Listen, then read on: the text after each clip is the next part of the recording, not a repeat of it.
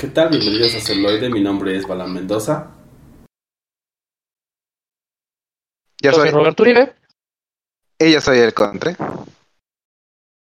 Celuloide. La otra perspectiva. La otra perspectiva. La otra Perspectiva. celuloide. La otra perspectiva. Perspectiva. Perspectiva. Así es, bienvenidos a Celoide, la otra perspectiva. Un episodio más. Episodio 110. Ya. 110, exactamente. Un Exactamente. número mágico. Un martes más del podcast errante favorito de todos ustedes. Muchas gracias por sincronizarnos. Que de todas Bueno, maneras, lo- siendo lo un importante- podcast siempre es errante, ¿no? O sea, no sabemos cuándo nos escuchen. Solo la gente que, que está en vivo, que, pues, que Ah, hay claro, algunos, claro. ¿no? Pero el resto es podcast, pues son cuando ellos gustan, entonces siempre va a ser errante. No, en este en este podcast no decimos la palabra en vivo porque fue un fracaso de Netflix. Será prohibida. Estamos en una transmisión en directo. Ese era- Ah, eh, ¿Se Exacto, puede? en directo. Eso. Sí, sí, sí, esa sí se puede, sí. Ya tenemos dos innombrables en el programa. Un director y una, y una, palabra, una frase. En, en el podcast No, más censurable de todos. Así en el podcast. No, yo creo que ha de haber podcasts más censurables que nosotros Sí, y aún así nos Bueno, lo- lo- lo- nos podemos jactar de la fama de cuántos cuántos podcasts tira la NSA. No Sí, sabemos, podemos ver. Aquí nos han tirado. Ajá. Un par de veces nada más. Pero no- nos, ha, nos ha tirado la, la, la falta de estabilidad latinoamericana, ¿no? O sea, es como de... Llueve muy fuerte y se cae el internet. No- no- nos, ha, nos ha ti- nos ha tirado de que nuestro productor de repente mueve su bota y se cae el CPU y Y se cae, este, ajá, sí, sí. un montón de cosas. el sea, estudio, que no tiene nada que ver con el el estudio, el estudio A. El estudio.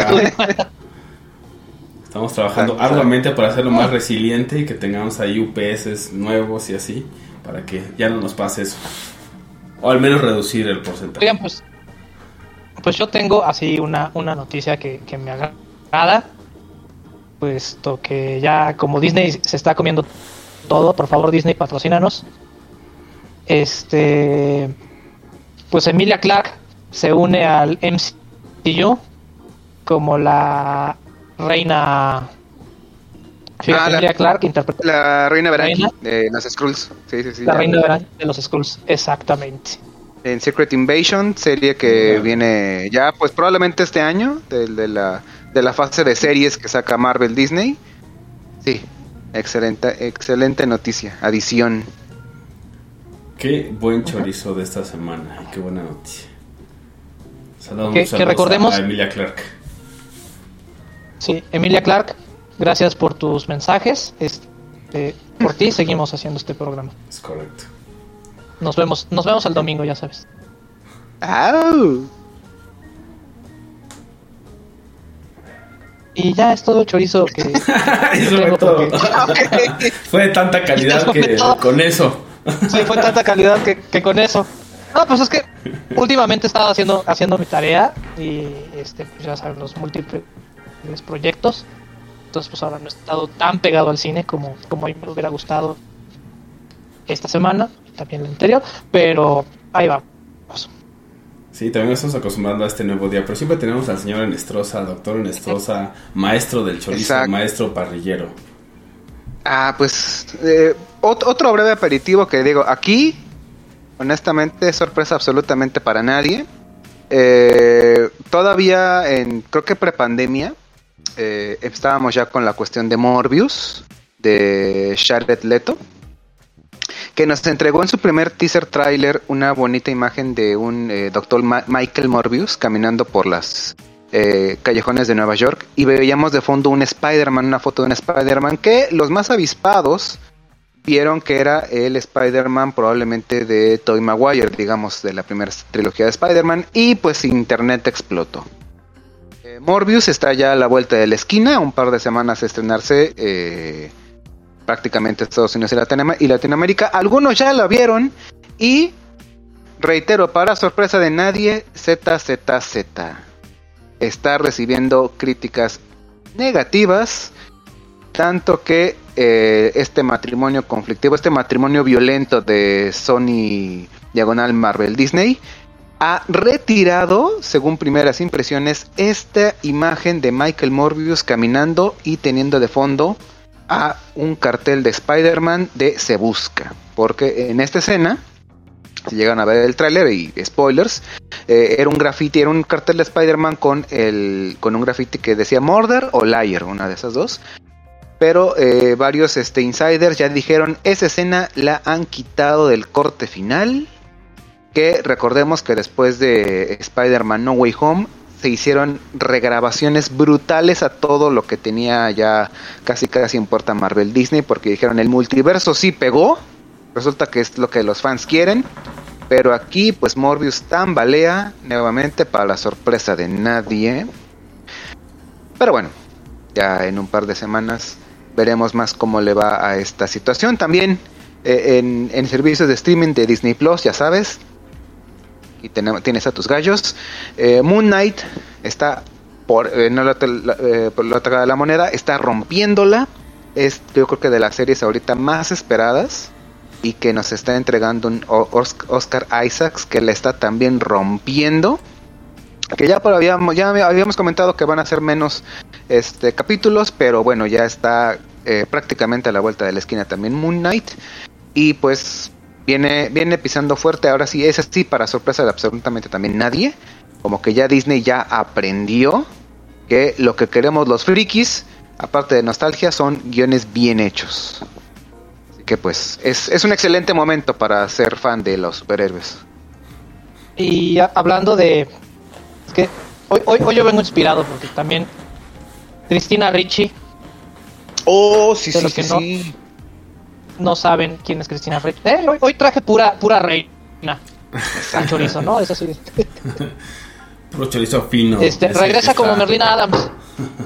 Todavía, bueno, hay un, eh, justamente se, se está, creo que es Netflix lo que va a hacer este, este nuevo proyecto de The Adams Family. Si bien ya Christina Ricci ya se subió al barco, todavía es esa especulación, pero todavía no se sabe qué papel tendrá o en qué como etapa estará enfocado este proyecto. Eh, Todo, todo se supone o suponemos que va a ser otra, otra interpretación más de la Adams Family clásica, pero Aquí no sé si sería una Wednesday Adams, no sé si sería ya una adulta, eso estaría muy padre.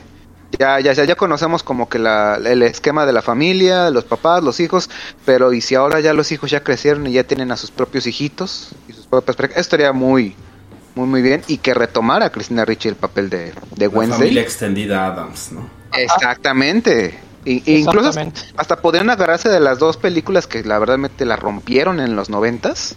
Pero y pues aquí tenemos por un de- lado Aquí podrías para reemplazar al señor Raúl Julia, que justamente hablamos un poco de él la semana pasada.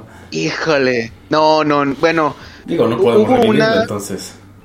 Obvio, desafortunadamente no. Hubo una tercera que salió directo para Video Home, cuando todavía existían los Video Homes como tal en VHS. Y Tim Curry hizo a Gómez Adams. Y Pues sí, güey, pero no fue tan malo, pero vaya, o sea, no sé, no, no me atrevería yo. Raúl Julia, que en paz descanse, la hizo tan bien de Gómez Adams que, híjole, no, yo, yo no me atrevería a poner a otro, a otro actor. Preferiría mejor que dijeran simplemente si se inmolaron Gómez y Morticia en eh, saltando, no sé, a un volcán o, o yéndose al espacio, no lo sé, no, no sé. Pero inmolándose juntos en, en una explosión de amor y que por eso ahorita están indispuestos. Y en lo que a ver si, si jala el proyecto, pero no. es que Tim Curry no es, o sea, digo, es el señor Tim Curry también, pero pues también no es que tenga Exacto. 40 años, güey, o sea. Por eso, justamente ya, ya, ya un Gómez ya, ya adulto, o sea, si los hijos ya crecieron, pues aquí ya todos tienen que crecer también. Sí, es lo ser primero que viene a la mente, ¿no?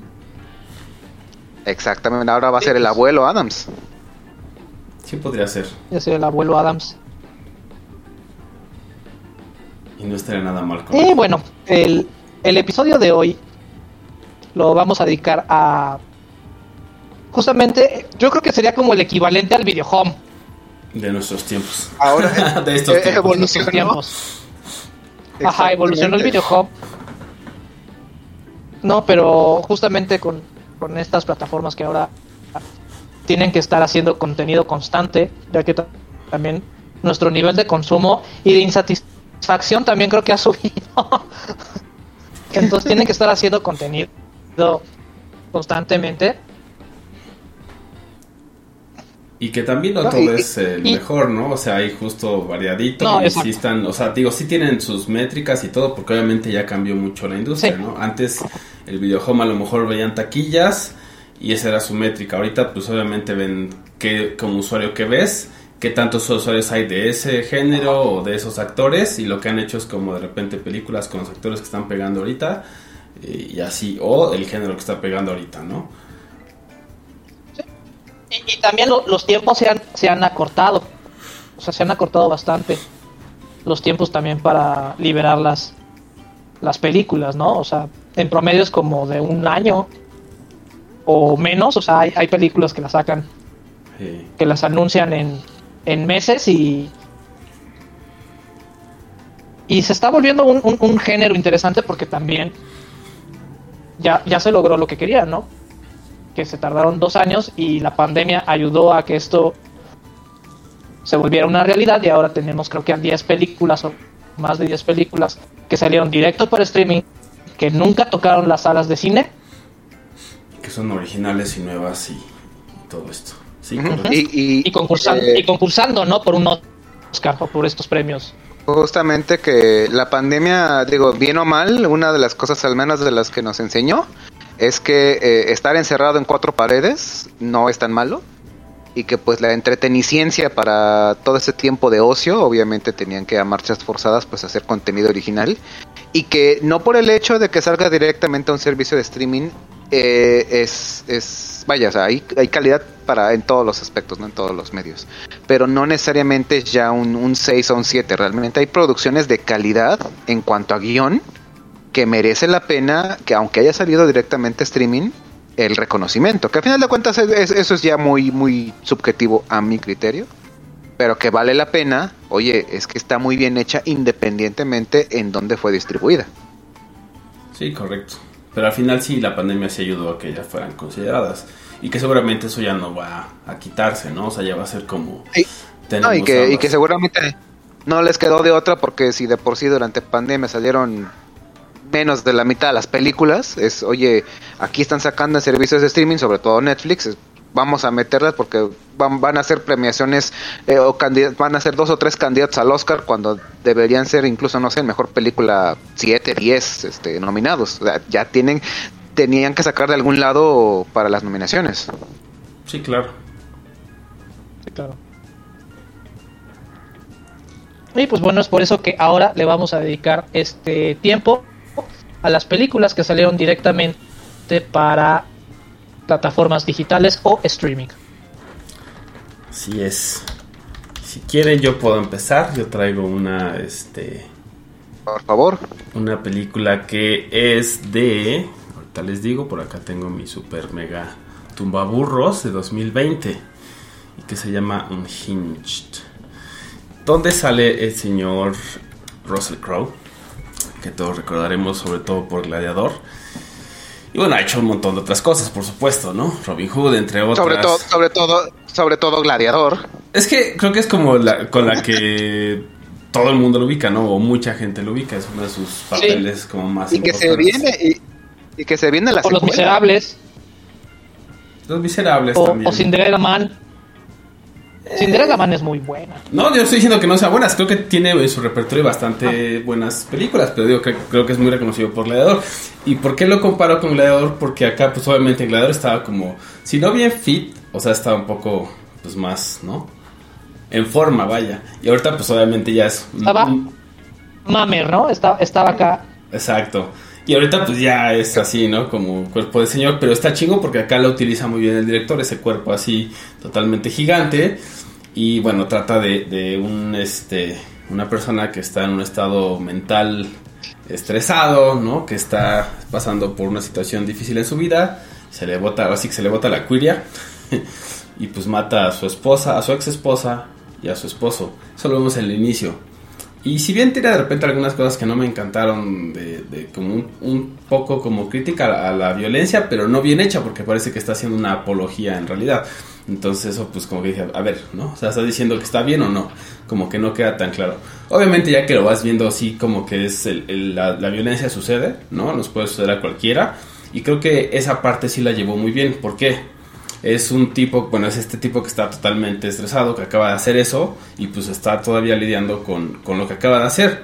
Y se encuentra con los protagonistas, que es una mamá y su hijo, y los, le están la mamá llevándolo al, a la escuela, ¿no? Pero van tarde, van en la eh, en el tráfico de cualquier ciudad, eso también me gustó, que, o sea, si bien se ve que es una ciudad de Estados Unidos, puede ser en cualquier ciudad eh, de cualquier parte del mundo, ¿no? Donde haya tráfico, que pues prácticamente cualquier urbe grande cabe en esa descripción.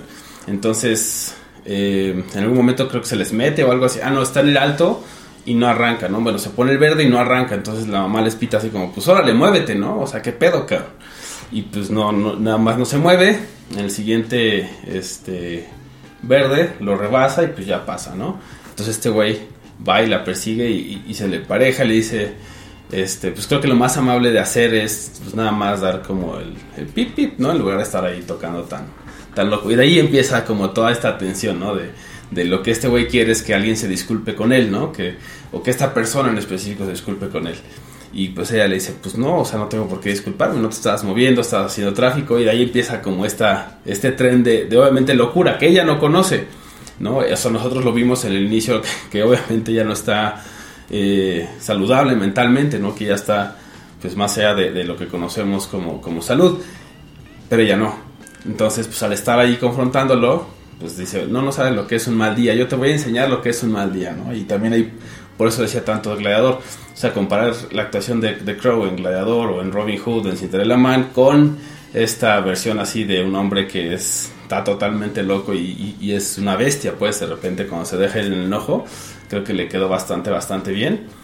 Y eh, creo que el ritmo también va bastante bien, o sea, todo el tiempo es como este thriller y este estar ahí, ¿no? Tener al asesino porque sabes que está loco y sabe que seguro, sabes que seguramente le va a hacer daño y todo el tiempo los está hostigando hasta que ya empieza como a escalar y empieza a decirle, eh, en algún momento va a cargar gasolina, se roba su teléfono, ¿no? Del coche y, y se estaciona atrás de ella, ¿no? Y entonces de ahí empieza como a decirle, a ver, este, que pex, ¿no? Atropella un güeyecito que le intenta ayudar y este y como que la deja ahí un, ratito después de estarla persiguiendo y le dice, bueno, ahora le marca a un teléfono que le dejó, un teléfono de esos este ¿no? De esos burners, de esos este de tapita.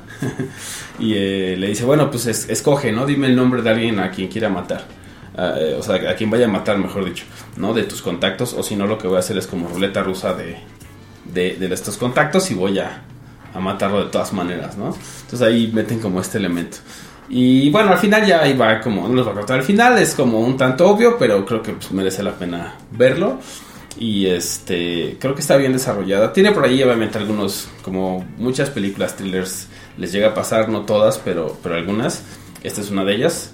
Eh, en algún momento como que cae un poquito, ya sabes qué es lo que va a pasar, entonces utilizan esos eh, giros de tuerca, ¿no? Pero que te los, te los anuncian de giro de tuerca y es como de, güey, ¿por qué hacen eso? ¿No? Es como solo sigue, ya sabemos que, que hay acá, o sea, que no hay otra resolución posible más que que lleguen a un lugar y se enfrenten a él y pues ganen, porque no puede ganar él, ¿no? Sabemos desde el principio que no puede ganar él porque ya está más allá del bien y del mal, por así decirlo, y pues ellos son como este, esta representación del, del underdog eh, americano, ¿no? O sea, una mamá que tiene su negocio, que tiene a sus hijos, que se está divorciando, que está luchando, digamos, por salir de su, de su condición actual, entonces no puede ganar el, el otro, ¿no? Que a pesar de que también puede tener sus, eh, como sus eh, sombras o sus luces, vaya, sus matices, eh, pues obviamente ya desde que sabemos que cometió un asesinato sabemos que él no puede ganar, él no puede terminar bien al final de la película. Pero bueno, al final creo que vale la pena, está,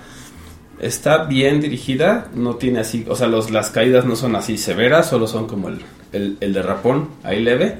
Entonces eso ayuda mucho a, a contar la historia y pues bueno, al final los últimos 20 minutos ya sabes exactamente qué va a pasar.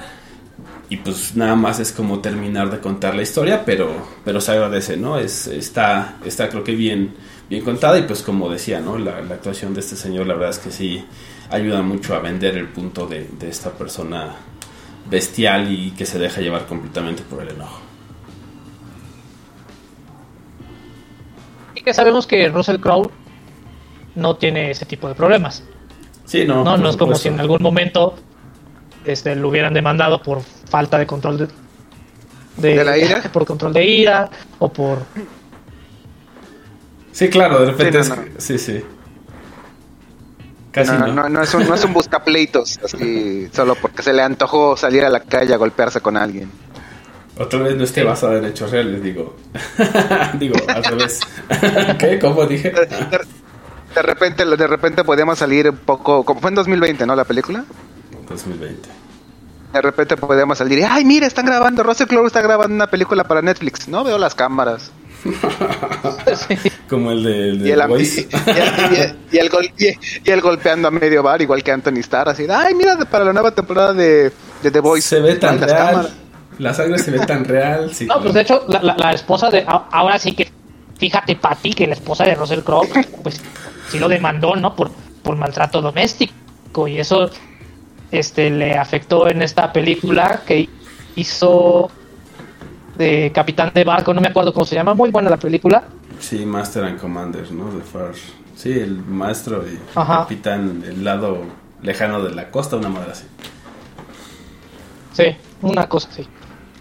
Capitán de Mar y Guerra, creo que le pusieron Ándale, capitán de Mariguerra. Lati- Ok. en, en Latinoamérica. Pero bueno, este, ahora los dejamos con algo del soundtrack de esta película. Y nosotros regresamos con más películas enfocadas al streaming aquí en Celuloide. La otra perspectiva.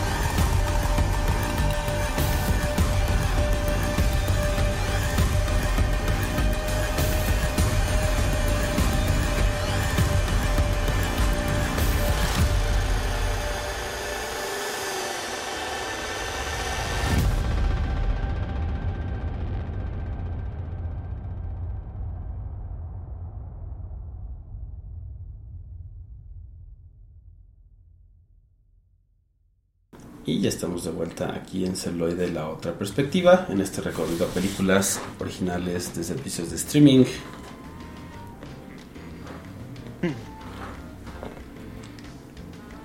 Es correcto, y ahora nos vamos al lado infantil con la película de Red. Como, como más juvenil, ¿no? Infantil juvenil. Infantil juvenil, tienes razón. Entonces, este, Aquí, aquí se ve un. O sea, parece. Me gustó la película. ¿No? Creo, creo que, que tiene un tema interesante. Pero. O sea, Disney tiene una situación ya muy marcada y es. Entrar al mercado chino. O sea, Disney, o sea, se muere por tener su Disney Hong Kong o su Disney Meiji, Sí, claro, su piecito ahí. ¿no? Entonces, Al final de Ajá, cuentas son, ya- son ya- ya millones y el millones. Son millones y millones de usuarios nuevos. exactamente. Quien capitalice, No, quien vende en China va a vender, pero millones. Y la historia no- nos marca el, el crecimiento o la, la vida de, de, de Mei Li, que es una niña que acaba de cumplir 13 años. Y que su madre, este, en este caso interpretada por Sandra Ho, la recordarán por esta serie de médicos que se me acaba de ir el nombre, Grey's Anatomy. Anatomy. la anatomía de Grey, Grey's, Grey's Anatomy, ¿no? Que duró, que duró bastantes, bastantes años. Y pues es una adolescente o una preadolescente que intenta librarse del yugo de su madre, entendiendo que ella tiene una personalidad este P, que es justamente un panda rojo. Y está vestido un poco con mitología china, ¿no? O ahí con, con, con ecos a la mitología china.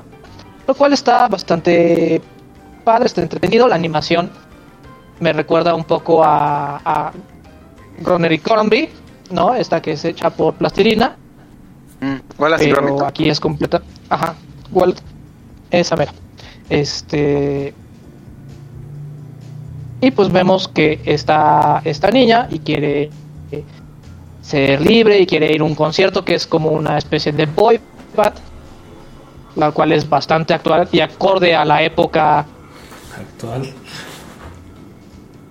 que estamos viviendo aquí en 2022, o sea, tenemos esos ecos a los noventas y son un grupo de amigas las cuales le dicen, oye, pues vamos a, aprovecharnos que tú tienes tu lado B, este, extrovertido, bastante divertido, y pues vamos a hacernos una lanita para ir al, al concierto. Entonces, pues vemos cómo están lidiando las niñas, este, con esta situación del panda rojo, que es una película bastante feminista, o sea, creo que empodera mucho a la mujer y también te dice que pues a veces la cuestión de que la mujer esté oprimida es a causa de la misma mujer o las tradiciones que ya no funcionan. ¿No? Si uno sigue una tradición que ya no es funcional en esta época y que no te deja expresarte como tú realmente eres, debe de ser desechada. Debes cambiar la tradición. Sí, Ajá, este, debes es, cambiar. Este, este es un pensamiento muy oriental, o sea, no nada más China, o sea, por ejemplo, Japón, toda esta cuestión, to- toda, toda esa región de Oriente viene con una eh, disciplina, sobre todo hacia los padres, muy marcada. Prácticamente, oye, ¿sabes qué es que este lo hemos hecho desde tus tatara 20 generaciones atrás, abuelos, entonces tiene que seguir así. Entonces, este como choque justamente incluso desde finales del desde el siglo, finales del siglo XX, principios del siglo XXI de, "Oye, es que ¿por qué lo hacemos?" No, tú te callas, tú hazlo y ya. No, o sea, ¿sabes qué?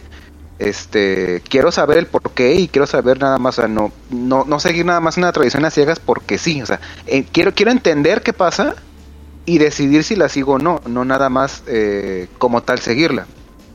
Y es más o menos, a- aquí justamente un poquito afuera de, de- de- de- del programa, cuando en pausa musical, le estaba yo comentando que eh, se volvió polémica, porque así como por ejemplo Turning Red, Encanto, Brave, no recuerdo qué otra más película eh, fueron como cuatro, donde sabes qué, es que eh, como la protagonista tiene un papá ausente, la mamá es la que tiene que tomar las riendas, entonces sabes que no te quejes, o sea, es, protección, digamos, de una mamá por su hija.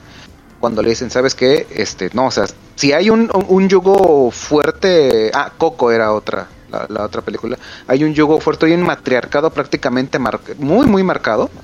Y el papá no está ausente, está haciendo otras cosas, pero está ahí presente. Justamente en Turning Red se supone que ese, ese bonito, bonito giro, no sé, tan, tan a lo mejor eh, llamativo, es que es la mamá la que está al frente del hogar y el papá está en un rol secundario que realmente a mi criterio no tiene absolutamente nada de malo. Si es la mamá la que quiere, mamá, abuela, quien sea, figura, figura femenina, llevar las riendas de un hogar y ser el hombre el que se quede, eh, digamos, en las labores domésticas, yo no tengo ningún problema. O sea, pero se enfoca en como, como dar, dar siempre ese, e- e- ese enfoque, valga la redundancia. Es la mujer es la que está enfrente y el hombre es el que está atrás. Ajá. Y, o sea, la historia prosigue y funciona realmente, realmente bien. Sí, y este entretiene, ¿no? O sea, la película entretiene y cumple, pero a comparación de otras películas de Pixar, en lo personal creo que se queda un tanto corta. Por. Sí, ya tienen como muy ensayada su fórmula, ¿no? O sea, creo que ya tienen como muchas cosas que. Sí, pero, pero, saben que o una de dos, o sea, veo, o sea, comparándola un poco con la de Soul que nos dice que los negros pueden tener alma. No, espera, no, no, ese, no- ese no era el mensaje. Sí, no. Creo que, creo que la enfocaste de una manera distinta.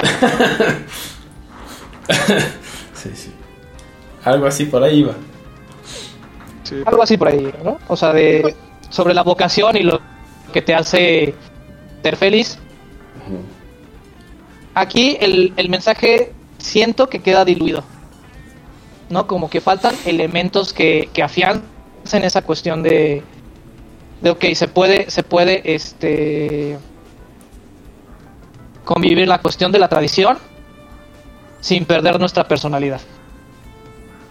Y sin ser No modernos. siento que, que ahí falla. Y hay ciertas situaciones, o sea, por ejemplo, de que eh, según esto las, las amigas manipulan a la protagonista para, para ciertos fines. Y luego la protagonista para no, no desentonar con su con su pasado o, por miedo al castigo pues traiciona a sus amigas, ¿no? Es cosas que en otras películas de Pixar Disney pues no pasaban. Entonces aquí como que la fórmula se, se desgasta mucho y se pierde la, la novedad, ¿no? En el sentido de del cómo ocupan el recurso del zorro rojo. Siento que, que se pierde ahí un poco, pero pues para niños y padres, o sea, para disfrutar en familia, la pueden, la pueden ver y, y sobrellevar. Y ya nos dirán qué tan polémica es en, opinión de los y las celofans, ¿no? Y qué es, cuáles son como las, justo Sí. las lecciones, ¿no? Como, como que Disney siempre tiene eso de, o una lección o un algo que te deja, ¿no? Entonces, ¿cuál creen que, que sea en este caso? Estaría interesante Ese. leerles. Es- Esa moraleja con la que cada, cada espectador se queda al final, que ese, ese tema como que, que, que- que a uno lo, le llega, es, es básicamente digo, la, la historia como que te lo cuenta, pero ya es el espectador, ¿no? El que se queda con, con esa enseñanza. Así es.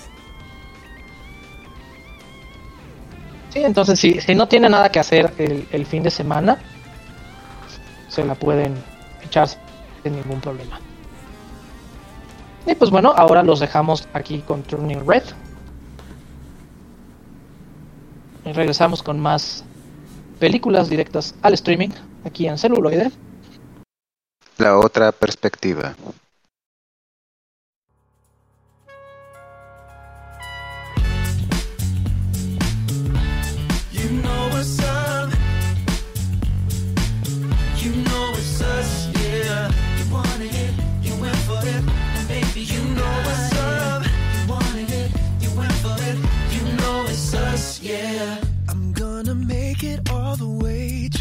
Watch me.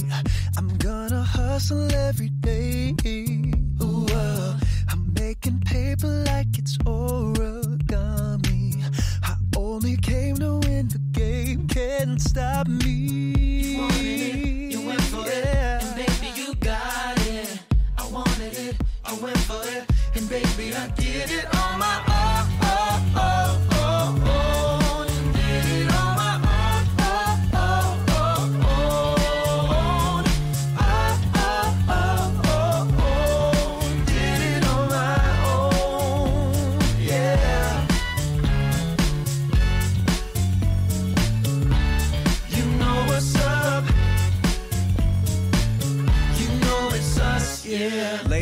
Gentlemen, listen up.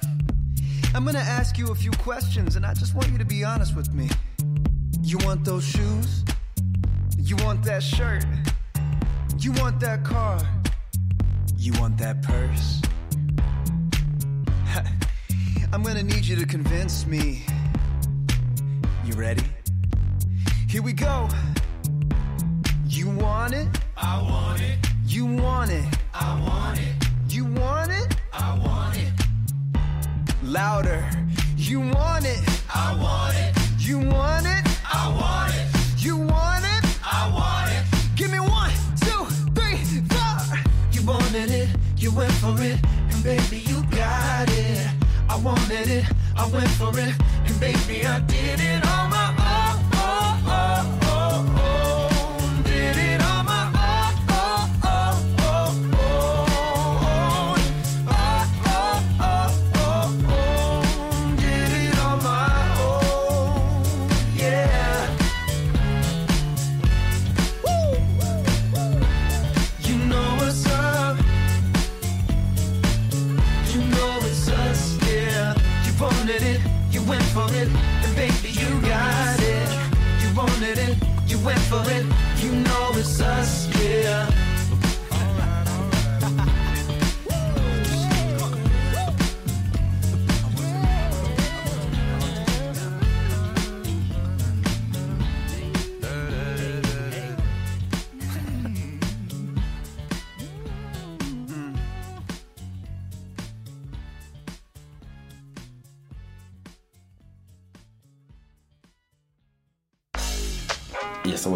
de aquí en Celoide, la otra perspectiva, con este recorrido de películas que salieron directamente al streaming, el video home de estos tiempos.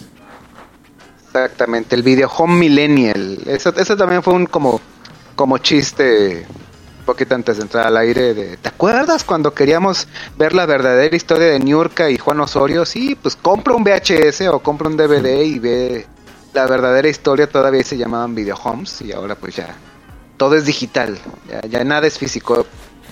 Puedes comprar una membresía, por ejemplo, a Netflix y tienes entrada a todo su catálogo, pero realmente no tienes nada.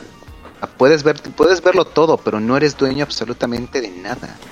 El día que el- el día que se te acabe la membresía o que te roben tu tele o que el vecino le cambie la contraseña al Netflix, se acabó. ¿eh? Se acabó, se acabó tu. Se, ac- se- se acabaron las, horas interminables de entreteniciencia familiar. Y esto justamente, esta, justamente le estaba comentando también como la anécdota, que por allá del año 2018 a finales, esa bonita Navidad, ¿se acuerdan cómo era la Navidad prepandemia? Yo lo recuerdo. Era, e- era esa bonita época donde una vez al año nos juntábamos siempre en casa de alguien, un familiar, y pasábamos horas y horas y horas viendo eh, Netflix. La diferencia es que en ese entonces podíamos salir si queríamos. Ahora ya un par de años después era quedar, era un aislamiento eh, obligatorio, era una una cárcel este en casa.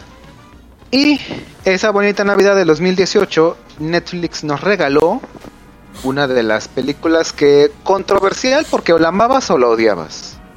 Y es nada más y nada menos que Bird Box o La Pajarera, que por alguna razón en Latinoamérica le pusieron a ciegas. Y spoiler tremendo de la trama. Pues resulta que eh, Sandra Bullock aquí es una pintora frustrada y que está embarazada.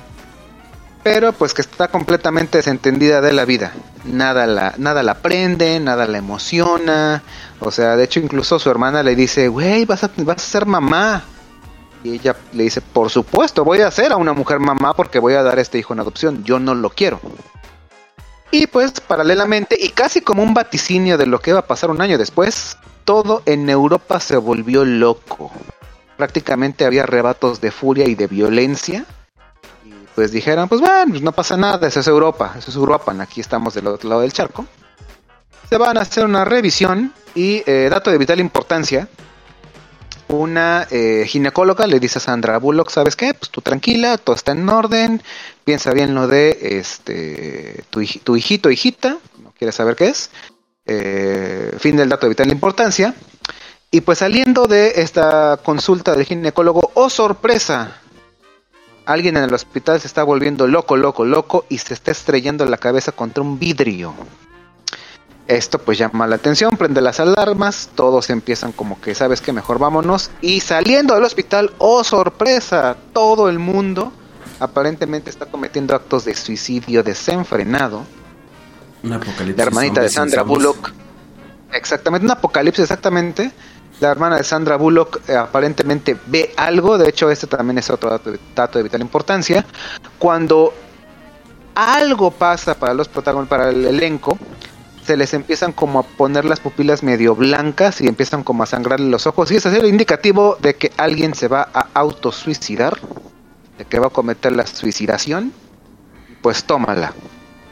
Todos se refugian convenientemente. Nuestro primer, nuestra primer party de, de, de protagonistas se refugia convenientemente en la casa de un asiático que, esperen, esperen, exacto, tiene toda la tecnología que vamos a necesitar la primera mitad de la película.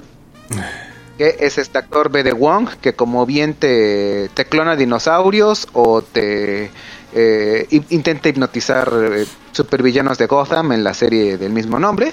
Aquí pues es un asiático que pues es- tiene toda su casa sitiada, tiene cámaras, logra salvar la primer party y deducen de una manera bastante orgánica, entre comillas, que hay algo afuera, que hay un ente, prácticamente le dan como nombres como de espíritus, que si los ves te vuelves loco y no te queda de otra más que suicidarte.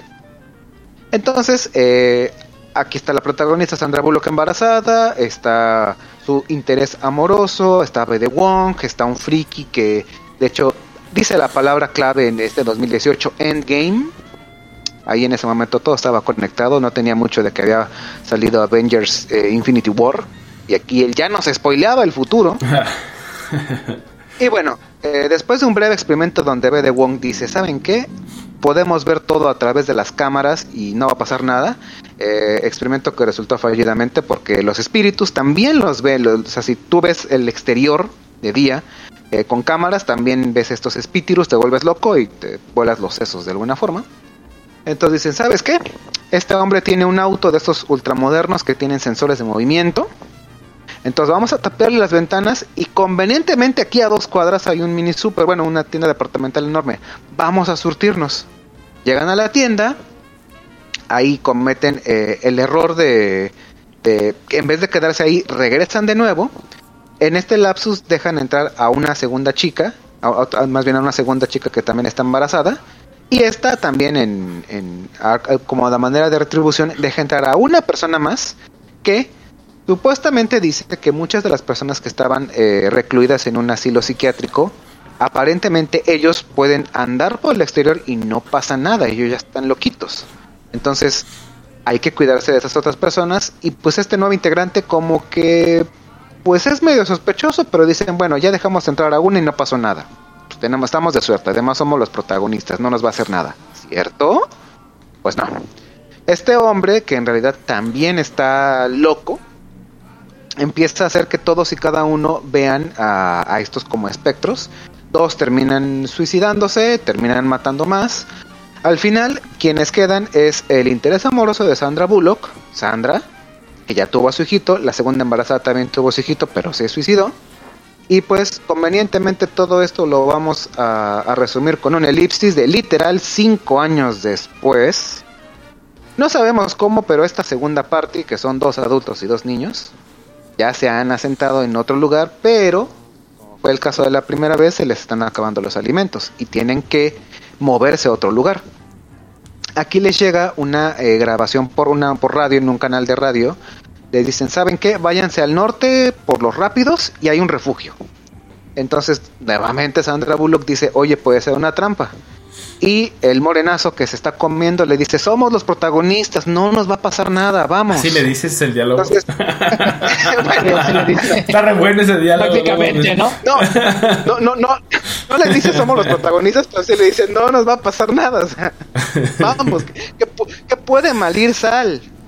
Resulta que convenientemente para la trama llegan otras personas que estaban recluidas en un psiquiátrico y pues aquí se hace la semi batalla final porque eh, acá el morenazo de fuego termina matando a los a los este que estaban en el hospital psiquiátrico pero él también se comete la suicidación. Eh, Sandra Bullock se lleva a sus dos hijitos que para este punto no les había puesto nombre porque ella estaba como que desencantada. Prácticamente aplicaba la de mira si un niño no sobrevive los primeros 10 años no le ponemos nombre porque no va a sobrevivir. Hasta que ya cumpla más años ya porque, nombramos porque depresión postparto. Exacto, de cinco años, pero bueno. No, y, y que también manejada, porque tienen que ir por los rápidos. Entonces va a llegar un punto donde le dicen, ¿saben qué? Como yo estoy remando, va- uno de ustedes va a tener que darme, este va a tener que salir de la, porque se cubren con una manta para no ver el exterior. Y dice, uno de ustedes dos va a tener que salir y decirme, mira, dale para acá, dale para allá, la, la, la, y Sandra con los ojos cerrados. Eh, spoiler, el hijo de Sandra es el niño y el, el hijo de la segunda embarazada es, la- es una niña. Entonces constantemente el, el- el varón le dice, yo me ofrezco. No, espérate. Luego decidimos. Y seguía avanzando la trama. Ya yo me ofrezco. No, espérate. Ahorita decidimos quién se, quién se va, quién, quién va a dirigir. Entonces ya la, la- la ¿Quién va a niñita... la carnada? ¿Quién va a hacer la Exactamente, ya, carnada? ya la niñita dice, pues sabes qué, yo me ofrezco. Y ahí en el giro de tuerca más inesperado de toda la película, Sandra dice, no, no te preocupes, mira, a ciegas. Nos la, nos la rifamos como los grandes. Y a sorpresa, el bote se da de vueltas. Obviamente. Milagrosamente los tres sobreviven.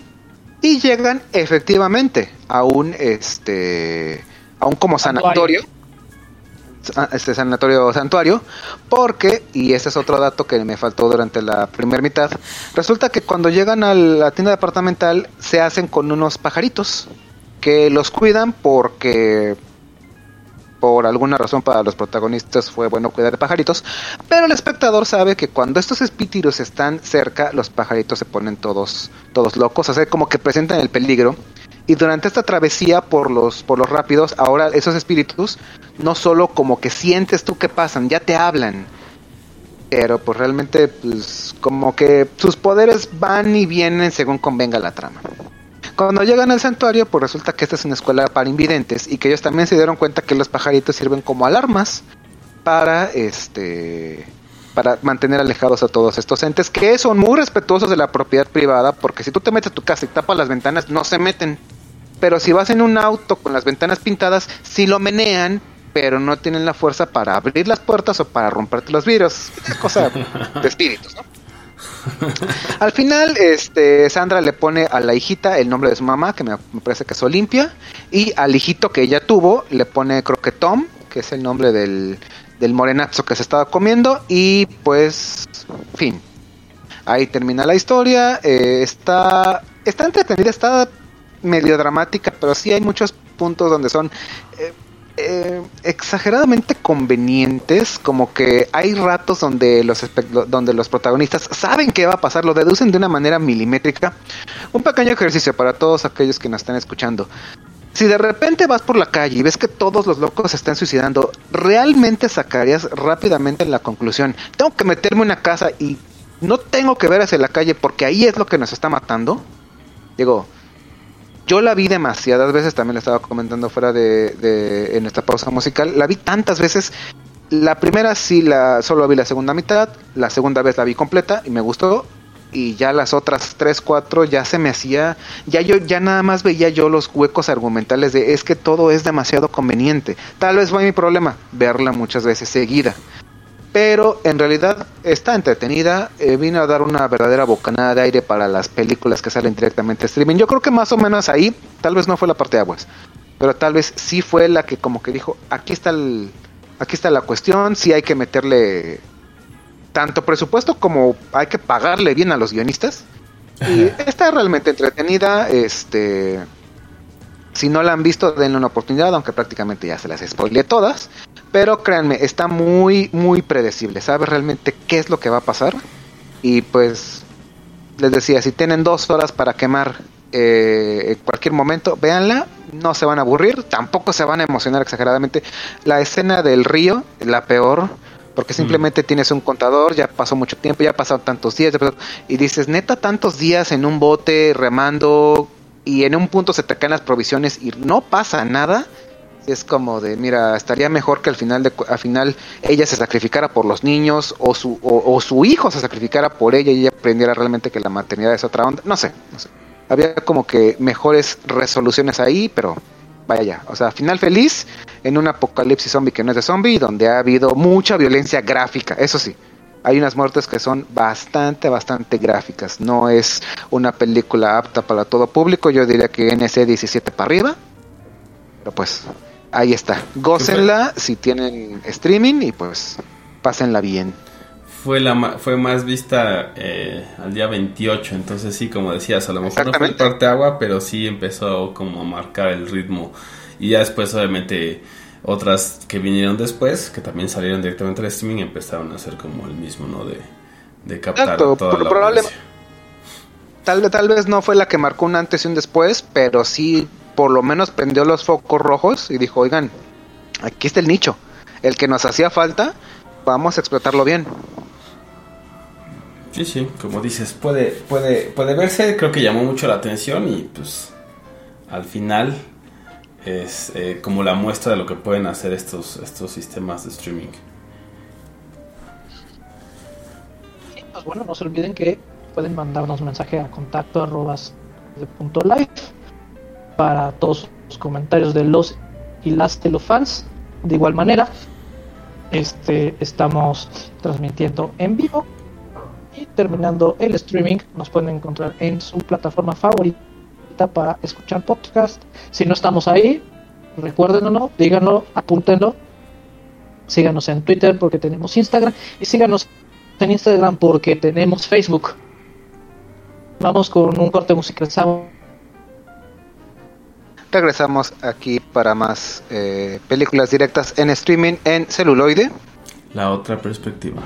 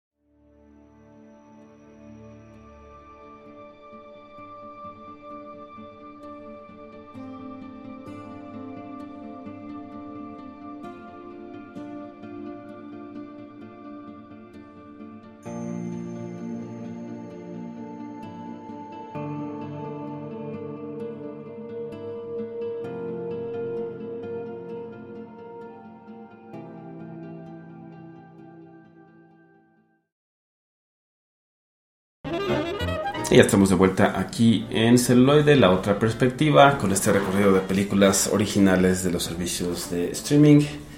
Y ahora me voy a ir a 2021 con una película que se llama The Voyeurs. Y es un thriller erótico que Uh, los, los boyeristas. los boyeristas, es correcto. Fin, fuera pantalones. Ah, exacto. Pantalones y todo. Entonces, eh, empezamos. Empieza muy bien la película porque, bueno, tiene muy buen soundtrack. Entonces empieza como con todo. No hace como estos eh, introducciones que tienen todo el, el cast inicial y así, como que van muy a lo que van. Nos presentan a Pipa y a Thomas, que son esta pareja que se acaba de mudar a Montreal, a un apartamento muy bonito. eh, eh, me imagino que nunca mencionan exactamente en qué parte, pero se ve que el barrio está bastante nice. Y eh, bueno, pues empiezan como a, o sea, nos dan a entender que es este paso, ¿no? De, de la pareja de juntarse, de vivir juntos y en, ese- en este apartamento. Y bueno, van, vamos viendo un poco eh, como sus interacciones, a la par que vemos que eh, los edificios de enfrente, por ejemplo, pues alcanzan a ver como pues todo. Y se dan cuenta que los vecinos exactamente de enfrente, pues si tienen cortinas, pues las tienen abiertas y pues empiezan a tener sexo, ¿no? Ya así como a los 5 o 10 minutos ya empieza como que el, el candor. Y pues es así como de, ok, ¿qué pedo, no? O sea, se darán cuenta, no se darán cuenta. Y como que Tomás se queda mucho viendo y le dice Pipa, pues ya, güey, o sea, déjalos, ¿no? Vamos a dejarlos que, que hagan lo que tienen que hacer. Pero conforme van avanzando los días y van viendo que son como muy desinhibidos sus vecinos, pues empiezan como a echarles el ojo, ¿no? Ya eh, eh, también Pipa está como muy preocupada, pero en alguna como salida con, con sus amigos mutuos empiezan como a pimponear estas ideas de, bueno, pues ustedes qué piensan, ¿no? Este, deberíamos verlos, no deberíamos verlos. O sea, no es como si nosotros los quisiéramos ver todo el tiempo. O sea, de repente estás ahí, ellos están ahí y están haciendo cosas interesantes, ¿no? Y em, deciden como, como que subirle el nivel de, de su boyerismo. Ya traen los binoculares y los empiezan a ver, ¿no? Y, y empiezan también como a jugar con su propia eh, sexualidad, porque pues bueno, ven que se, que se empiezan a aprender al estar viendo a los vecinos. Eh, y después de eso vamos también viendo que eh, el, el hombre, que se llama Seb, es fotógrafo, ¿no? Y tiene eh, o fotografía a varios modelos en ese departamento, pero también les hace como, o sea, les empieza a hacer como unas técnicas ahí de, eh, vamos, eh, quítate la camisa y este, yo también me quito la camisa, ¿no? Y obviamente se acuesta con ellas, pero eh, ellos asumen que, eh, que Julia, que es su esposa, no sabe de estas eh, relaciones que tiene con las modelos. Entonces como que empiezan a ya no solo hacer como el boyerismo, que es pues los veo eh, teniendo relaciones, sino también es el, el chismoseo, ¿no? De qué es lo que está pasando y, a meterse un poco más como en la vida de ellos. Y creo que tiene, o sea, está bastante bien llevada a cabo, tiene muy buenas tomas eh, en el sentido de los edificios, también nos vamos viendo no solo a ellos, sino en varias cortes vemos también como otros eh, otros apartamentos donde hay otras personas, hay otras, a veces parejas, a veces como amigos, etcétera, que están haciendo N cantidad de cosas, ¿no? O sea, viendo la tele, platicando, comiendo, etcétera.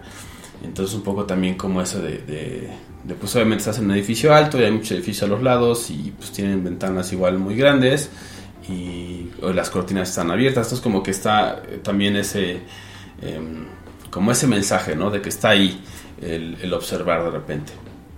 Y bueno, después vamos eh, siguiendo cada vez más eh, la obsesión de, Pipa y de Thomas por esta pareja. Y, se va tornando también un poco difícil, ¿no? El, eh, la convivencia entre ellos, porque pues es como, bueno, creo que ya estamos demasiado metidos en ello, ya deberíamos de concentrarnos más bien en nuestra propia relación, en lugar de estar ahí nada más viendo qué es lo que hacen o no hacen. Eh, pero en otra de las charlas con sus amigos, alguien menciona, ¿no? Como un, una, forma de que podrían escuchar justamente lo que, lo que hacen eh, en ese departamento. Entonces hacen ahí un plan para poner algunas cosas y poder escuchar y se pueden escuchar las conversaciones, pero también escuchan de repente como los pleitos, ¿no? Que tienen también hay, hay violencia de, de Seb hacia, hacia Julia. Entonces se empieza a tornar un poco más hacia el lado del thriller que a lo de erótico, pero siempre está ahí como muy cargado, ¿no? Eh, para todos aquellos este, fervientes seguidores y amantes del Golden Choice, excelente película, ¿no? Y este, porque introduce bien cada cosa, ¿no? Las partes de thriller, de repente tiene ahí como. Introduce bien cada cosa. Excel- No, no. Excelente juego de todo, palabras. todo está muy bien cuidado, Sí, sí, sí. ¿no? Porque es como justamente el softcore, o sea, no hay nada explícito, todo es así, ¿no? Lo suficiente para que sea considerado erótico, lo suficiente para que sea considerado thriller, tiene ahí los relief cómicos en los momentos adecuados. Creo que realmente nunca se cae, pero igual también ahí tiene un, par de, giros de tuerca, que eso sí no los voy a mencionar, porque creo que están, tienen sentido y, bueno, a lo mejor las pueden eh, predecir en algunos casos si son muy avispados. Si no, pues no pasa nada. Pero bueno, vaya, están, están ahí, están justificados. Y creo que funciona bien como toda la película. Como que los últimos cinco, o sea, ya, ya el cierre es...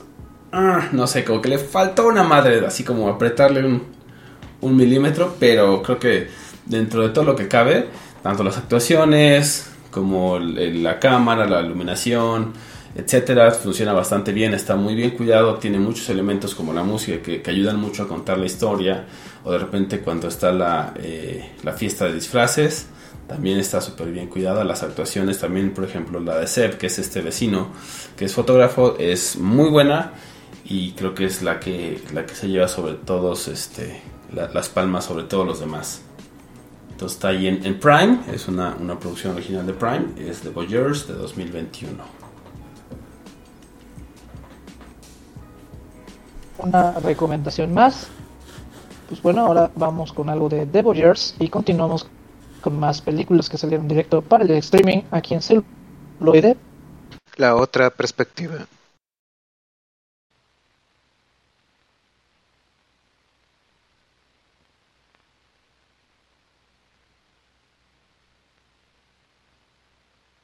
Do you play? Try me.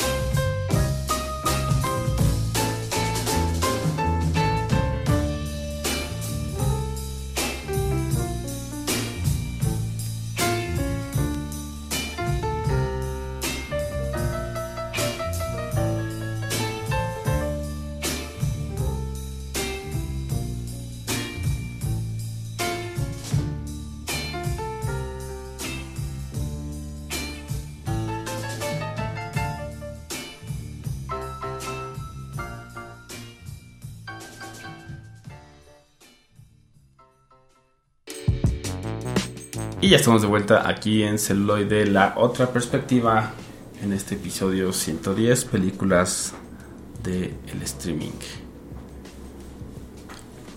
Es correcto. Y regresamos a la plataforma que inició todo esto. La plataforma que fue rechazada por Blockbuster. Y ahora no existe Blockbuster. Es solo un recuerdo de los noventas. Correcto. Es solo una etapa dentro de una etapa. Y eh, me refiero a Proyecto Adam. Que para ser sincero, o sea, no nos presenta nada nuevo. Y de hecho, es el vivo ejemplo de cada vez nos empieza a caer peor Ryan Reynolds. Deja de ser menos carismático en cada, No, no, en no. cada, en cada aparición. No, espérate, espérate, disculpa. Ahí sí tengo que discrepar, doctor. Eh, Ryan Reynolds es un tesoro nacional proveniente de Canadá. Y que cada vez cae mal, más mal. Exactamente. Y que cada vez, y que cada vez por, por lo mismo, por lo mismo Canadá nos debe una muy sincera disculpa por no controlar a su gente. Pero es un tesoro nacional. No, mejor ni empieces porque nos van a regresar el favor de todo. De cada figura que tenemos en México. discúlpense por. Por Derbez, cabrón, ya con eso ya valió madre. Sí, sí, sí. Pero bueno, ¿qué pasa si combinas Encuentro conmigo mismo, Terminator y Volver al futuro? Madres. Seguramente esta película. Y no se sientan mal. O sea, a pesar de que la película tiene muchos huecos argumentales, está entretenida para disfrutar en, en familia. O sea, se salva, se yo salva. la se salva, exactamente. Está, está palomera. No, justamente te- la, la historia empieza con Adam Grande, que es justamente Ryan Reynolds. Donde estamos viendo que vive en un futuro distópico. Donde donde pues todo está re mal, ¿no? Así tipo Terminator. Y todo gracias a los viajes en el tiempo. Pero oh, sorpresa, quien inventó los viajes en el tiempo era el papá de Adam. Entonces su idea es regresar en el tiempo para evitar que su padre Invente la máquina. los viajes en el tiempo. bueno, Ajá. no máquina, Eh, pero eh, los- es- es- ¿Eso no, no, no crea el efecto de la paradoja del tiempo? No, resulta que en este mundo no pasa eso. no hay paradojas. Ok. No hay paradojas. Justamente ca- cada película que juega con, con viajes en el tiempo crea sus propias reglas realmente. Claro. Sí, claro. Entonces, y esto pasó porque se supone que los malos, que eso sí, los malos son como malos por ser malos, El villano. Porque nació Ajá. malo. porque nació malo. Entonces, los antagonistas se supone que son antagonistas y dominan este mundo distópico porque sabiendo lo que iba a pasar, regresan en el tiempo y compran acciones de compañías estratégicas para hacerse de dinero. Claro. Algo muy similar a lo que pasó con el señor Taren allá en los años 80. Exacto. Hay que invertir en criptomonedas. Exacto. Exacto. Sí y no. Porque ya Depende cuál. Depende cuándo. depende cuál que, ajá, depende cuál y depende cuándo. Pero bueno, este eh, Alan logra hacerse de una de estas naves de viajes en el tiempo, pero algo sale mal y regresa cuando él es niño. Entonces, pues ahí empiezan las situaciones graciosas que todos conocemos que Ryan Reynolds puede producir. Entonces, pues es una película que se enfoca mucho en el chiste y en la frase en la frase pícara, en la frase Chusca. chusca, exactamente, ¿no? Y tenemos a Mark Ruffalo que, que interpreta a Bruce Banner, ¿no? Ahí sí ni, ni el peinado se cambió. y es la misma de- Nada, nada más Pero no se pues- hace, nada más no se hace verde. Exacto. No se hace verde. Tenemos a Jennifer Garner, que es una madre que se la vive llore y llore, como buenos papeles que generalmente hace Jennifer Garner. Y quien sostiene realmente toda la película, pues es este joven actor conocido como Walker, este Scoville, que la verdad muy, muy, muy bien. ¿no? Creo que él está excelente en su papel. Y la película no te ofrece mayor sorpresa. ¿No? Entonces se supone que hackear una cosa que era inhackeable, que no los iban a descubrir, los descubren, este, tienen que entrar a tomar la, la mano y el microchip del robot de la primera película, digo, este, a robarse un disco duro a robarse un disco duro, que es donde tiene la ecuación el papá para viajar en el tiempo. Pero pues, oh sorpresa, los malos ya sabían todo esto, entonces ya se imaginarán cómo, cómo va este ¿Cómo termina todo? la película, cómo termina todo. Pero no quiero decirles el final porque la verdad, en lo personal digo, pues ¿por qué nos enseñan esas partes desde el final? ¿no? Porque pues ya no tendría ningún sentido si ya cambiaron el, el futuro, por así decirlo. Porque el guion lo dice. Porque el guion lo dice, exactamente. La magia del tiempo del guion Exacto. tiene todo para nosotros. Entonces, pueden tomarse así sus palomitas de, de microondas o unas alitas de pollo Uy, y bien Agustirri ver la película. ¿eh? Alitas, chela, palomitas y churro. Churro de película. No, ya. Exactamente. Servicio completo. Basta, pu- puedes ignorar Netflix a gusto y concentrarte en la comida. No, porque la verdad es que tiene, tiene, tiene buenas, tiene bu- buenas escenas de acción. O sea, son situaciones básicas, pero la película es muy entretenida. Y es del mismo director que hizo la de Free Guy. Entonces parece que fue así como de, ay, les gustó este Free Guy. Oye, Netflix, pues ahora te hago a ti tu, tu película, ¿no? Así me traigo al Ryan Reynolds al fin que Jala. Ya Es- esa, esa más bien me suena de, oye, ¿te gusta ver a Ryan Reynolds? Siendo Ryan Reynolds, ahí está. Exactamente. Así es. ¿No? Que ya este, lo han transformado en la versión de Cameron Díaz. Digo, porque, porque Cameron Díaz no, no actúa, estamos de acuerdo, no es Sí, claro. Cameron Sí, Díaz ella- jugando a ella misma, sí, sí. ser espía, ¿no? Ese Cameron ser- Díaz jugando a Ese va a ser el siguiente episodio. O sea, tenemos a Cameron Díaz, a Ryan Reynolds y a Johnny Depp. Nos falta ahí alguien más y solo son ellos siendo disfrazados entre comillas. ellos, sí. Me parece muy bien. Lo apuntaremos y pues bueno, los dejamos ahora con esta parte de Proyecto Adam. Espero que se encuentren con ustedes mismos en lo que escuchan esta canción y regresamos con más películas directas al streaming aquí en celuloide. La otra perspectiva.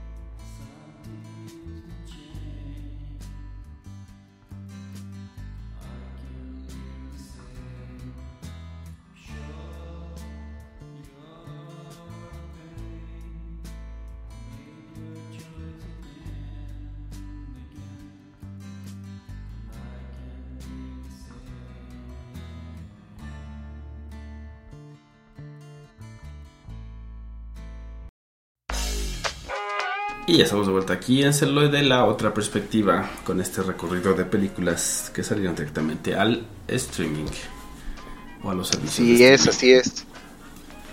Así es, y cerrando con broche de oro, el People's Power tiene una pequeña sorpresa, pero quédense para el final del programa, ya que eh, el- la sección más disidente y más anarquista de este podcast vuelve a decir presente.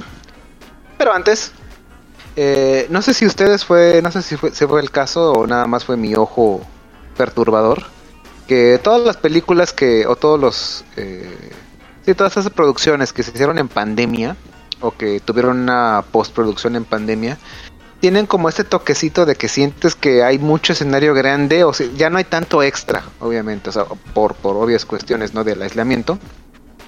Y en el año 2020, una bonita producción directamente para Netflix, que pues ya te la sabes, aquí, aquí tienes a tus proveedores de entretenimiento, eh, nos entrega The Old Guard, o la traducción más obvia de la vida, la vieja guardia, que, este, como una mención aparte, muchas gracias a mi novia Ivette, que de hecho una bonita tarde me presentó este, este bonito largometraje, que sí vimos como tal. Y pues que nos eh, enseña una bellísima Charlize Theron que, o por las barbas de Odín, el tiempo no pasa por esa mujer. Está idéntica, así como en la infame Ion Flux que nadie vio. Claro que sí. Pero. No te Bueno, metas ok, con que- Flux, güey, porque Royal Rumble Ok, ok. 10.000. Ok, que, que, que, que- el doctor Mendoza y tres personas más vieron la película live action de Ian Flux. Está bien, si si la vieron cuatro personas. Este, pero aquí eh, nos muestran a un grupo de mercenarios eh, en Medio Oriente que tienen que este, liberar a unos rehenes, pero que desafortunadamente, y spoiler, se los cargan a todos en una lluvia inmensa de balas. Los cuatro mercenarios mueren títulos de cierre y pues ahí terminó esa bonita entrega. No, no es cierto. Eh, el verdadero giro de tuerca es que estos mercenarios se levantan prácticamente como si nada y cual Wolverines de un universo eh, compartido de Marvel regeneran sus heridas y todo esto fue solamente una trampa para exponer que de ahí va la, premisa de la película. Resulta que aleatoriamente y porque el guion lo, el guion lo demanda, eh, después de que una persona muere puede revivir y prácticamente se se gana un factor regenerativo acelerado que no queda muy claro o cómo es que sucede. Incluso los mismos eh, inmortales, por así decirlo, por así llamarlos, no saben qué onda. Lo poco que saben es que aleatoriamente los eligen porque, porque sí. Eh, se van encontrando mutuamente porque a final de cuentas, pues te imaginas, de repente mueres, revives y pues lo más lógico que puede hacer es ver si hay más personas como tú o eres el único que tiene esa facultad. Y que eventualmente este podercito pues se va a acabar si tardas más tiempo en regenerarte. Por ejemplo, no sé, un granadazo que te vuela medio cuerpo. Si tardas un par de horas en regenerarte, pues está todo bien. Pero si ya pasan 12 y todos te siguen viendo muerto, dicen, no, pues esta hora sí ya se, ya se lo cargó la chingada, ya no hay de otra. Y eso es más o menos como que el indicativo de que ya estás como que por tus últimos días. Paralelamente a esto, una eh, soldado del ejército norteamericano muere en Afganistán, pero a los pocos segundos revive. Y esto llama la atención del primer grupo de mercenarios porque dicen, mira, ya apareció otra, hay que reclutarla, sobre todo para que no se vuelva loca. Bueno, que tienen que tienen este sueño que también sí, o sea, cuando hay una- Exactamente, entre, ¿no? justamente entre sueños se van como que viendo de, oye, ¿sabes qué? Este, eh, está despertando a alguien más, la reconocen por el bordado que tienen en- en el uniforme, la van a reclutar. Y aquí pues se le va haciendo como el como el 101 de, ¿sabes qué? Ahora puedes puedes recuperarte, puedes revivir. eh, si en algún momento ya no revives es porque ya te vas a morir de verdad. Y no se sabe bien nuevamente cómo es que pasó esto, pero el personaje de Charlize Theron viene más o menos como de la época romana, por así decirlo. Y tuvo, digamos, una pareja, también mujer, que fue como que la instruyó en un principio, pero que esta, y dato de vital importancia, eh, fue acusada de brujería y fue ahogada eh, múltiples veces. Y pues así es como que más o menos se dan cuenta también de que sí pueden realmente morir estos inmortales. Y el fin de dato de vital importancia. Eh, total que toda esta trama del principio es porque una corporación ya se dio cuenta de que hay gente que está reviviendo. Y así como Jesus, pero de la era moderna, dicen, oigan, hay que capturarlos, hay que estudiarlos y pues seguramente con todo tipo de, fluidos corporales podemos, no sé, curar lo que sea. O sea, ¿te imaginas realmente eh, no morir, curarte, tener una curación acelerada absolutamente de todo? Esto también correcto. aderezado, exactamente, esto también aderezado con que uno de ellos, pues, dice, ¿saben qué? Ya estoy harto. Quiero, vi- quiero vivir, digamos, lo que me queda, pero o sea, quiero saber que voy a morir como cualquier otra persona. Ya me cansé de pelear, ya me cansé, porque al final de cuentas también te manejan esto de que si bien te regeneras, digo, los balazos a final de cuentas duelen, los granadazos también te duelen. Entonces, eh, como que la promesa de darles una como vida normal, a cambio de quitarles como esta inmortalidad, pero pues obviamente todo mal le sal.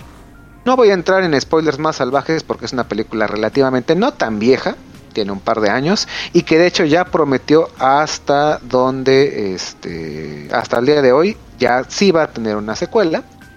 A final de cuentas tienen el enfrentamiento final morboso.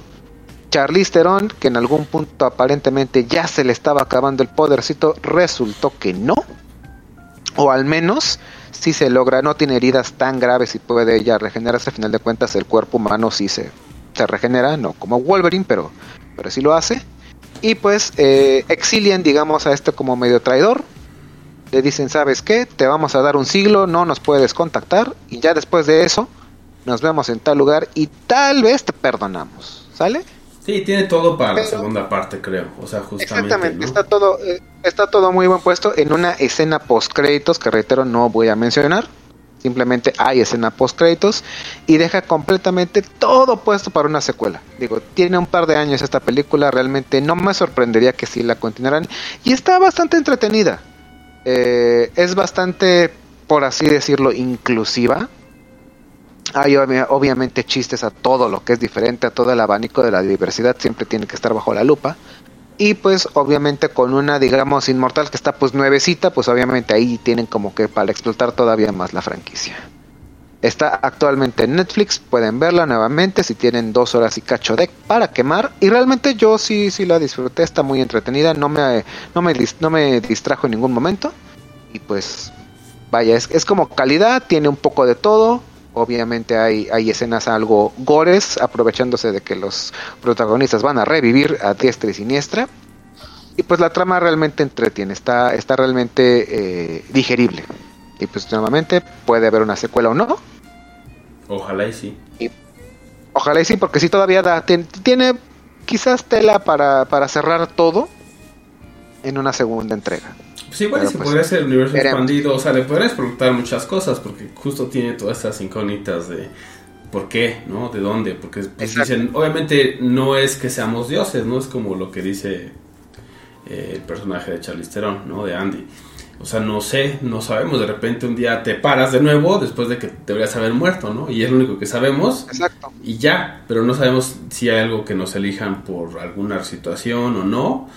Y este, entonces pueden, pueden explorar eso. Obviamente también la Exacto. pueden cagar durísimo, pero creo que tienen mucho donde Exacto, explorar. y con, e- con, e- con esta conexión justamente que hay entre todos estos inmortales, obviamente llega uno nuevo y pues les, le, le dan el, el- el básico, le dan el propedéutico al nuevecito y pues básica- básicamente le cuentan uno lo que ya vivieron y dos lo que les enseñó otra persona más, entonces ahí pues van armando el, el este todo el básico, ¿no?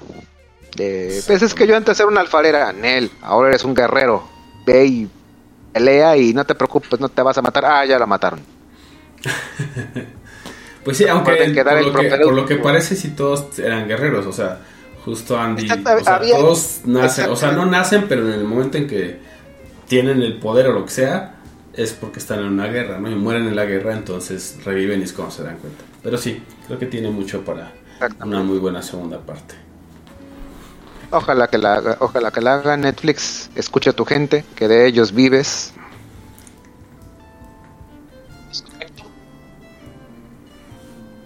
Y pues bueno, ahora los dejamos con algo de La vieja guardia, protagonizada por Charlize Theron, y regresamos con las recomendaciones aquí en celuloide.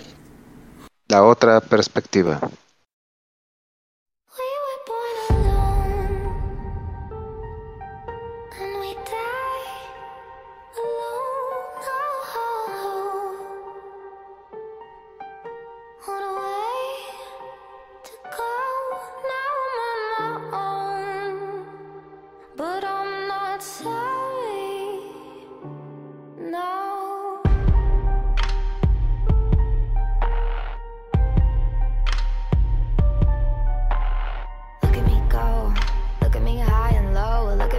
Myself back up from the underground. I've died a few times before. I know what it's like when I can't see the light. I find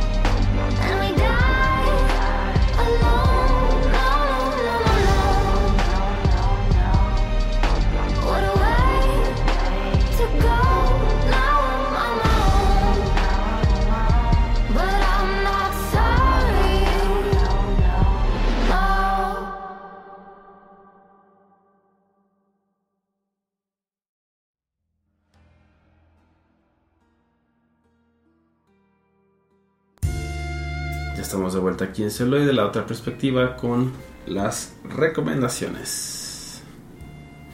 Sí, y pues de mi parte, vamos con algo de Amazon Prime.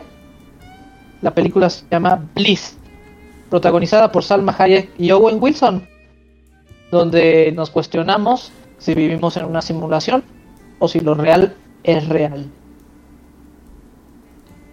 Si es mentira la verdad, todo es mentira, todo es mentira. Entonces, es muy recomendable, un thriller o, o- o más bien podría ser como una comedia romántica disfrazada de thriller. o un thriller de, de comedia romántica. Pero muy buena película.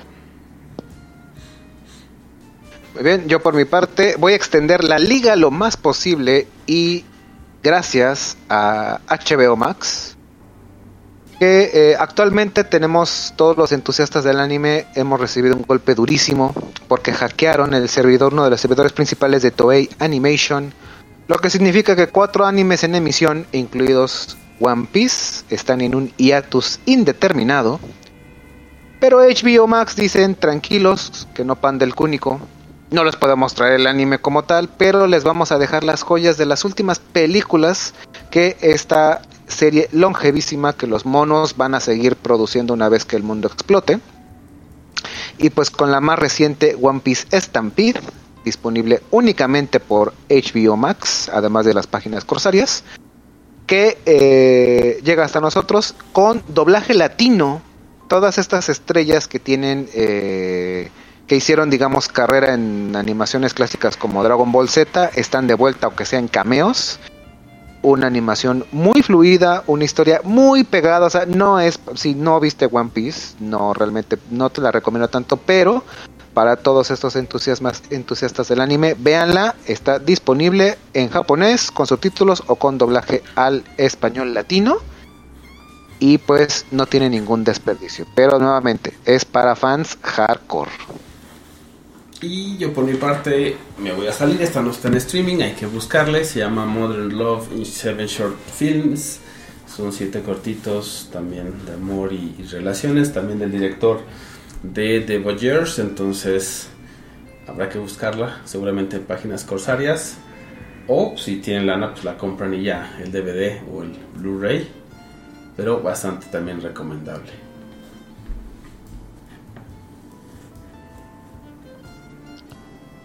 Ok, pues bueno, esto ha sido todo por ahora. Yo soy, o bueno, fui la versión streaming de Roberto Uribe. Yo fui la versión digital de Bala Mendoza. Y yo soy la versión más que corsaria de El Contre. Gracias y hasta la próxima. Arr.